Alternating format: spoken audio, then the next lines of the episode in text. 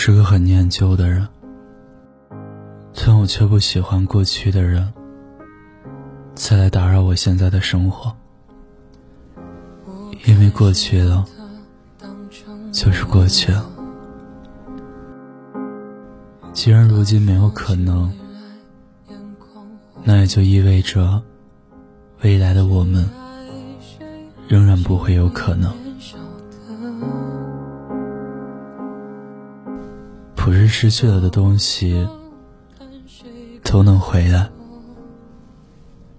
有时候你选择弄丢了，更是如此。将美好的记忆停留在过去。那未尝不是件好事，而且和过去的人纠缠，真的一点都不酷。也知道幸福有多难，模样。